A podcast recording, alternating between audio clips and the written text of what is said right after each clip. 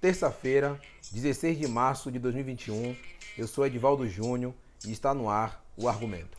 Eu sou Jamile Palmeira e o tema da semana é o protagonismo feminino no século XXI.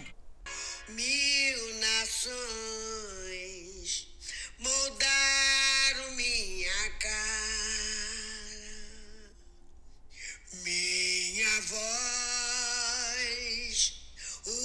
pra dizer o que se cala. O meu país é meu lugar de fala. Então, Edvaldo Júnior, sabemos que o mês de março é o mês dedicado às mulheres. Mais especificamente, o dia 8 é o dia que simboliza a importância desse debate. Então, durante todo o mês, nós relembramos e refletimos sobre a luta feminina para afirmar seu espaço na sociedade. Essa é uma luta que tem seu marco inicial no século XIX, em que se discutia direitos básicos como o voto ou a atuação no mercado de trabalho, e quase dois séculos depois, esse debate vem avançando, claro, a passos lentos, mas vem avançando, para um novo momento, eu diria até um novo momento conceitual e de ampliação das demandas feministas, como, por exemplo, a importância da contribuição masculina para o avanço desse debate. Nessa perspectiva, eu gostaria de te perguntar: como você visualiza, enquanto homem, enquanto essa figura masculina, o protagonismo feminino no século XXI? É, Jamile, de fato, a luta das mulheres por direito vê aí atravessando quase dois séculos. Ela inicia-se no século XIX, mas por mais que se tenha a ideia de que os avanços na lutas é, femininas aconteçam a passos lentos, mas são passos seguros. Eu acredito que dificilmente aquilo que as mulheres conquistaram ao longo do tempo histórico, essas coisas de, de alguma forma irá retroceder. Eu acho que daqui se caminha só para frente. E por isso que eu acredito que a mulher do século 21 é a mulher independente, é a mulher dona de si, é a mulher que não se permite ser rotulada a partir de estereótipos, de pensamentos alheio ao dela. É a mulher que faz as suas próprias escolhas e a partir das suas escolhas ela resolve, ela resolve ser feliz a partir do seu jeito. Os avanços que as mulheres conquistaram ao longo do tempo dá a ela essa possibilidade de ser quem ela realmente quiser ser. Eu concordo com você, Edvaldo, principalmente quando você fala que foram vitórias que se consolidaram, né? Que daqui para frente a gente avança. Você vê isso quando você observa que nós já, mesmo que ainda em minoria, mas nós estamos presentes já nos debates políticos, nós estamos pre presentes já nos debates econômicos, nós já estamos fazendo ciência dentro da academia, né? Mesmo que ainda, como eu, eu falei, a passos lentos, mas a gente dia a dia vai cimentando, né? Consolidando esse protagonismo. E foi importantíssimo essa ascensão das mulheres, principalmente ao mundo acadêmico, porque ajudou a desconstruir muitos pensamentos e muitas ideias sobre equivocadas sobre o feminismo, sobre o machismo. A gente sabe que o machismo é uma teoria que ajuda a explicar as opressões que as mulheres sofrem durante o dia a dia. E talvez para as pessoas mais simples que estão em casa, quando se fala do machismo, e as pessoas mais simples, ela gosta de pegar aquilo que se fala. Ah, não sei o que é machista, mas como? O que é isso? E fica muito na ideia da teoria do pensamento. E eu queria que você pudesse dizer a gente de como é que no dia a dia o machismo ele opera para poder dificultar a vida das mulheres.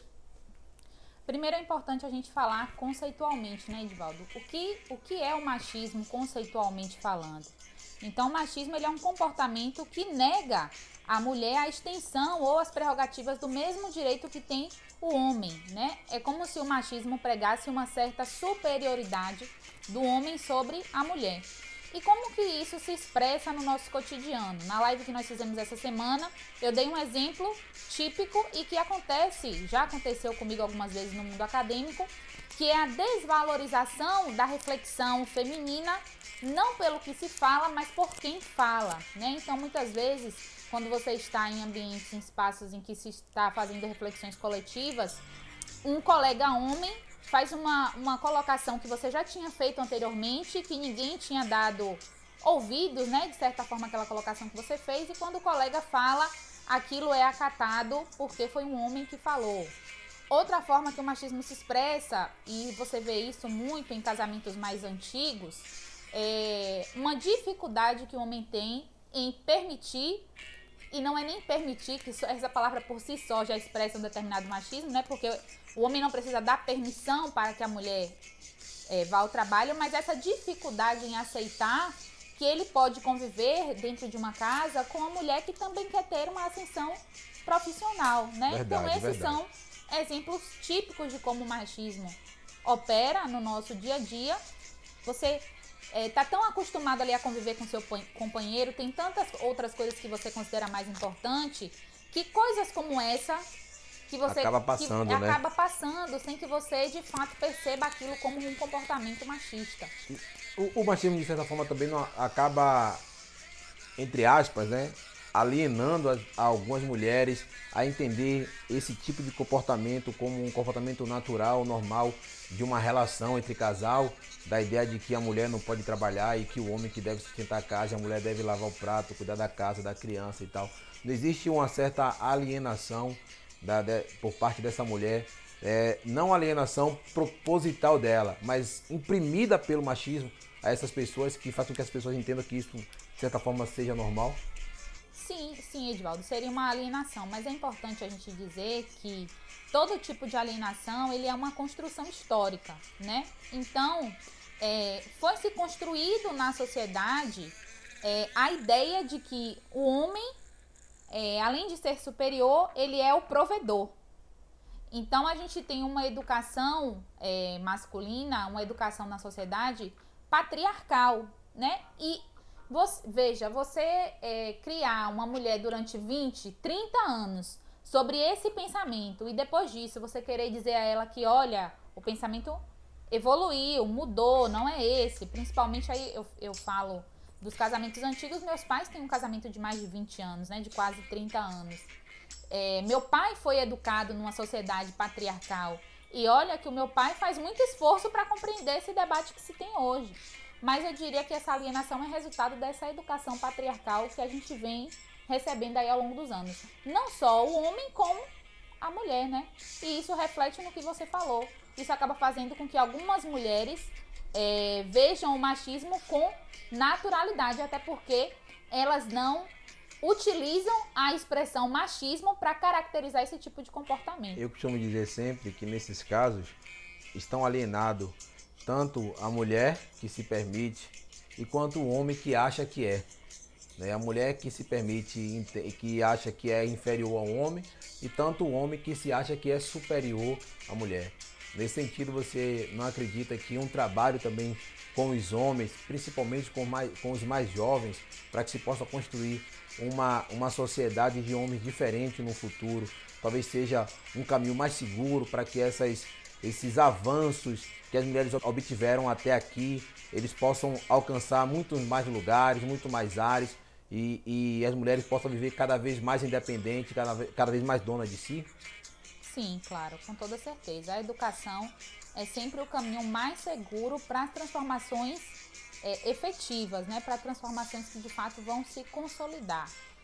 E não, eu, eu pelo menos, Edvaldo, não consigo visualizar nenhum tipo de, seja na, no debate racial, seja no debate de mulheres, eu não consigo visualizar que a gente avance na questão racial sem a participação dos brancos e não consigo visualizar que a gente avance no debate feminista sem a participação dos homens. Até porque, quando se fala no processo educativo, nós estamos querendo educar principalmente os homens. Nós queremos fazer com que os homens pensem a partir de um olhar diferente. E isso requer um processo de transformação, né? Isso requer um processo de educação. Então, claro que é a partir da educação que você consegue fazer esse tipo de transformação. Apesar de todo, de todo o avanço, Jamile, que as mulheres conquistaram e que são sólidos até agora, tem um tema que parece é, ser recorrente que, para mim, parece que tem sido a maior preocupação das mulheres ou até da sociedade nos últimos anos, que é os constantes casos de violência contra a mulher. Em muitos casos são, são violências que não se justifica em nenhuma hipótese. a violência por si é injustificável. E em alguns casos, essas que, que acontecem com algumas mulheres são injustificáveis ao quadrado. A questão da violência é para você a pauta mais importante para o debate feminino nesse sentido? É uma das pautas importantes. Ou não né? tem uma pauta mais importante, todas as pautas são importantes? É por isso que eu digo uma das, né? Porque as pautas, elas se complementam, né? Porque o reconhecimento do feminicídio enquanto um crime é uma grande vitória. Mas veja que esse instrumento jurídico por si só não tem feito com que os homens parem de matar as mulheres. E eu vejo essa ascensão do feminicídio, né? O que, que é o feminicídio? É quando o homem se predispõe a matar a mulher simplesmente por ela ser mulher. Então, esse aparato jurídico por si só não tem sido suficiente para evitar que as mulheres morram no nosso país, o que é, exemplifica aí a importância do processo educativo junto ao aparato jurídico. Da repressão, né? O aparato, o aparato da repressão ele precisa funcionar junto com o processo educacional. Claro. Porque claro. é uma coisa importante que você está falando. É, a gente tem hoje a Lei Maria da Penha, a Delegacia da Mulher, e mesmo com todo esse aparato jurídico de opressão, é, a violência contra a mulher parece não ter diminuído no Brasil. Ela parece ter cada vez mais aumentado e a banalidade com que essa violência acontece, elas parecem ter se multiplicado a montes no país. E isso, de certa forma, é uma resposta, né, Edvaldo? Isso, de certa forma, é uma resposta, é uma resistência ao avanço, ao avanço do debate feminista na sociedade, porque você ainda tem aí uma parcela é, da população masculina que não aceita essa ascensão. Então você vê mulheres morrendo porque não quer mais ter um relacionamento com um homem, você vê mulheres morrendo porque não aceitam mais apanhar, você vê mulheres morrendo porque não aceitam mais apanhar e vão para a delegacia da queixa desse homem. Então, isso é, eu vejo isso como uma resistência masculina ao avanço é, das reflexões feministas. E é por isso que a gente precisa agregar o processo educativo aos sistemas de repressão, porque só o aparato jurídico não tem conseguido dar conta de manter as nossas mulheres vivas. É verdade, é fundamental. E a vida é o elemento mais importante né, que nós temos. Eu acho que, eu digo sempre, Jamile, que a vida é um direito que Deus deu aos homens e às mulheres e que só ele deve tirar, mais ninguém. Então, é, eu acho que combater a violência contra a mulher deve ser um compromisso árduo de toda a sociedade, claro. sabe? De homens, de mulheres, de Estado, de organizações não governamentais, é um compromisso de todos nós. Como você quer ver a mulher daqui a 100 anos? É, Edvaldo, antes de qualquer coisa, o que eu espero é chegar daqui a 100 anos com nós mulheres, né, ainda existindo porque os números, os números de feminicídio são de fato alarmantes, né? Então estar viva daqui a 100 anos é uma grande vitória é uma para as nossas né? próximas né? gerações. Não sei se para para minha filha, mas para a filha da minha filha, para a neta da filha da minha filha, isso é importante, estar viva é importante. E no mais claro, mais mulheres no ambiente político. O ambiente político é uma plataforma importante que a mulher deve estar presente, porque é na política que você operacionaliza o que você sonha, né? É através do processo político que você consegue criar leis, que você consegue, é, de certa forma, ampliar a, a, a, forma como as pessoas via, visualizam o debate feminista. Eu quero ver mais mulheres orientando os pensamentos acadêmicos, porque isso hoje ainda é uma grande dificuldade. Eu acho que é, o desejo é de ascensão em suas, em suas mais variadas formas. Esse é o meu maior desejo. Existe, Jamile, um modelo, um padrão de mulher a ser seguido, uma, uma ideia de mulher feliz que as outras mulheres devem seguir e devem acompanhar? Categoricamente não, né, Divaldo? Não existe um padrão de mulher a ser seguido. Aliás, a luta não é para estabelecer um padrão de mulher a ser seguido, mas a luta é para ter o direito de escolher ser o tipo de mulher que eu quero ser, né? Se eu quero ser uma mulher que só pensa em carreira profissional, se eu quero ser, se eu quero dividir essa vida com uma família, se eu também não quero nada, quero botar uma sacola nas costas e desbravar o mundo, né? É, a gente luta pelo direito da escolha e não pelo direito de impor um padrão, até por si só o termo já contradiz uma ideia de liberdade, a ideia de estabelecer um padrão vai contrário à ideia de liberdade, então definitivamente não existe um modelo de mulher a ser seguido. Eu, enquanto homem, Jamile, eu desejo que no próximo século a gente tenha homens mais comprometidos com as lutas das mulheres. A gente sabe da dificuldade que é, do desafio que é, é fazer esse trabalho, mas eu espero de verdade que a gente possa ter homens muito mais comprometidos em construir e debater a emancipação e o direito das mulheres na sociedade do Brasil.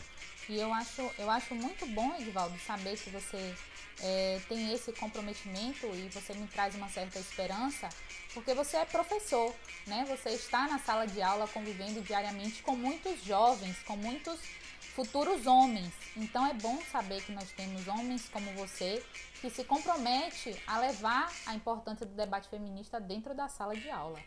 Maria Flor também espera isso. É, eu acho que ela, ela vai se orgulhar no futuro. Não esqueçam de nos acompanhar. Nós estamos presentes no Spotify, no Deezer e no iTunes Store. Até o próximo argumento. Até!